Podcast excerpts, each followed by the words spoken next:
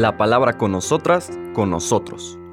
Una reflexión de la palabra cotidiana en diálogo con el acontecer de la comunidad universitaria.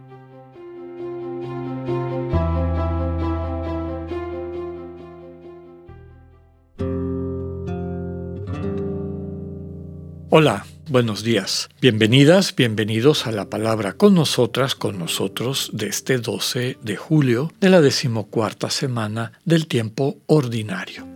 Pasamos al capítulo 10 de Mateo, que está desde luego en consonancia y secuencia con todo lo que estuvimos meditando en el capítulo 9. ¿Cómo terminó la lectura del día de ayer? El Señor, contemplando las multitudes, vio que estaban cansadas, extenuadas, como ovejas sin pastor.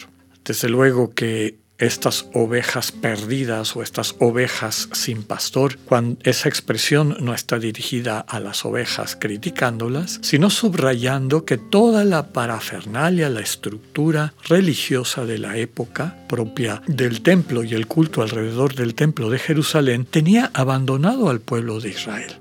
El Señor se conmueve ante esa situación. Al Señor le duele que en nombre de su Padre lo único que se haga en toda esa estructura religiosa y piadosa es esquilmar, este, quitarle los recursos a las ovejas, al pueblo y aprovecharse de eso. Es decir, medrar con el nombre de Dios, buscar el propio interés. Terminaba también la lectura de ayer con esta decisión o esta dureza de corazón, rechazo radical a Jesús, de quienes ante todo lo que está haciendo le achacan que lo hace en nombre del mal espíritu, del príncipe de los demonios. ¿Cuántas veces pasa eso en quienes hemos tenido el corazón duro o siguen teniendo el corazón duro y lo que no se va adecuando a sus expectativas y su manera de entender el mundo, lo ven como negativo, como contrario, realmente como diabólico o demoníaco. Nuevamente la dificultad de meter en odres viejos la novedad del vino de la buena noticia del Evangelio. Ante esa incapacidad de las autoridades religiosas de acoger esta nueva, esta buena nueva, la noticia de que Dios es Abba, es papá, y que de ahí en adelante la práctica religiosa está sustentada en el encuentro con ese Padre amoroso, en dejarnos contemplar por la mirada amorosa de Dios para quien somos su alegría. Ante esa resistencia y rechazo, el Señor toma una decisión. Es importante mandar trabajadores a la mies, a esta cosecha que está lista para ser recogida y que requiere de personas que lo puedan hacer. Nadie lo puede hacer por sí mismo, es el trabajo de un colectivo ante esta necesidad de la multitud que se encuentra pues triste, habiendo perdido la esperanza, extenuada, nos dice el Evangelio con todo dramatismo. Y eso nos lleva a la lectura de hoy, que es la institución de los doce, que ya hemos comentado en otras ocasiones, pero que vale la pena aquí recuperar y profundizar. Decíamos, es el capítulo ya 10 de Mateo, sus primeros versículos del 1 al 7. En aquel tiempo, llamando Jesús a sus doce discípulos, les dio poder para expulsar a los espíritus impuros y curar toda clase de enfermedades y dolencias. Estos son los nombres de los doce apóstoles. El primero de todos, Simón, llamado Pedro, y su hermano Andrés. Santiago y su hermano Juan, hijos de Zebedeo. Felipe y Bartolomé, Tomás y Mateo, el publicano. Santiago, hijo de Alfeo, y Tadeo. Simón el cananeo y Judas Iscariote, que fue el traidor.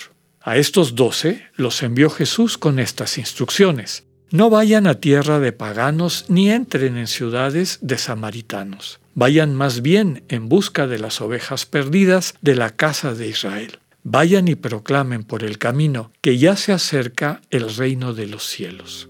Palabra del Señor.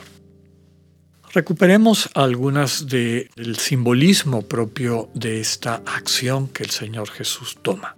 Lo primero que ya eh, sabemos lo hemos comentado en otras ocasiones, es el número 12. ¿Por qué 12? equivale al número de las tribus de Israel y a su vez equivale a los doce patriarcas es decir, los padres de cada uno de estos linajes, hijos de Jacob Israel, los doce hijos de Jacob Israel, que son el origen de las doce tribus de Israel. Por lo tanto, eran tomados como los pilares que sostenían a ese pueblo. Sobre esos doce patriarcas fue construido el pueblo de Israel.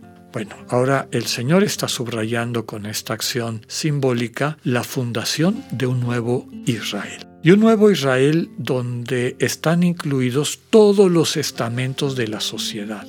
Entre los nombres que nos transmite el Evangelio, vemos que hay nombres hebreos, es decir, judíos, muy probablemente gente más observante, devota, digamos, conservadora de alguna forma, y nombres paganos, griegos, como Andrés. Entonces, subraya que alrededor de Jesús es posible el reconstruir el pueblo donde quienes estaban fuera ahora están dentro. Quienes eran enemigos, como Mateo, que se dice que es publicano, Simón el cananeo, que en el Evangelio de Juan se identifica con el partido guerrillero que luchaba contra los romanos y muchas veces mataban a los publicanos, a los cobradores de impuestos como Mateo, ahora conviven y conviven con una misión, ir a liberar a el pueblo de Israel, estas multitudes cansadas y agobiadas, exhaustas, porque están como ovejas sin pastor. Un nuevo Israel alrededor de los apóstoles. Por primera vez aparece esta palabra en el Evangelio. Recuerden que apóstol significa literalmente enviado. Una cosa es ser discípulo, acercarte a un maestro para a través de su enseñanza, de su ejemplo y demás, ir reconformando tu vida, aprender algún arte. En el caso del discipulado con el Señor Jesús es el arte de la vida, el arte de la vida plena, de la vida eterna, centrada como bien sabemos, en la comunión desde el amor compartido. Entonces, una cosa es ser discípulo y otra cosa es ser apóstol. A los discípulos llega el momento en que el Señor los convierte en apóstoles. Y eso es lo que está alrededor de este pasaje. Va llamando a cada quien por su nombre. Dios no, y el Señor no habla en general.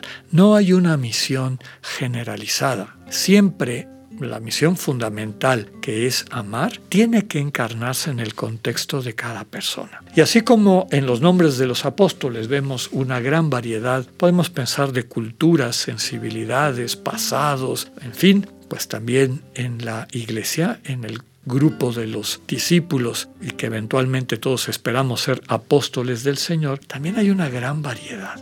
La importancia fundamental del Señor Jesús en medio de su iglesia, aquel Señor que se convierte para nosotros como centro de unidad. Cuando mantenemos la mirada puesta en el Señor y en la misión que nos da, pues se rompen las barreras, se desdibujan las fragmentaciones y rupturas y nos constituimos en una sola familia y podemos vivir así a plenitud nuestra misión.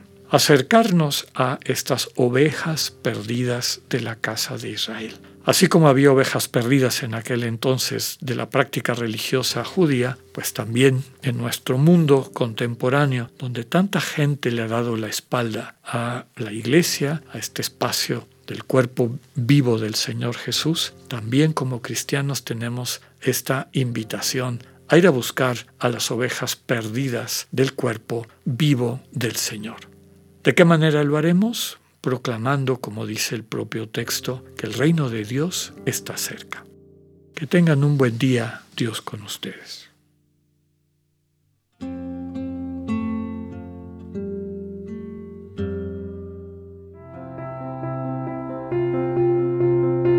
Acabamos de escuchar el mensaje del Padre Alexander Satirka. Escúchalo de lunes a viernes a las 8.45 de la mañana por radiveroleón.com, a través de nuestra app gratuita para iOS y Android o por Spotify. Esta es una producción de Radio Ibero León en colaboración con el ITESO, Universidad Jesuita de Guadalajara.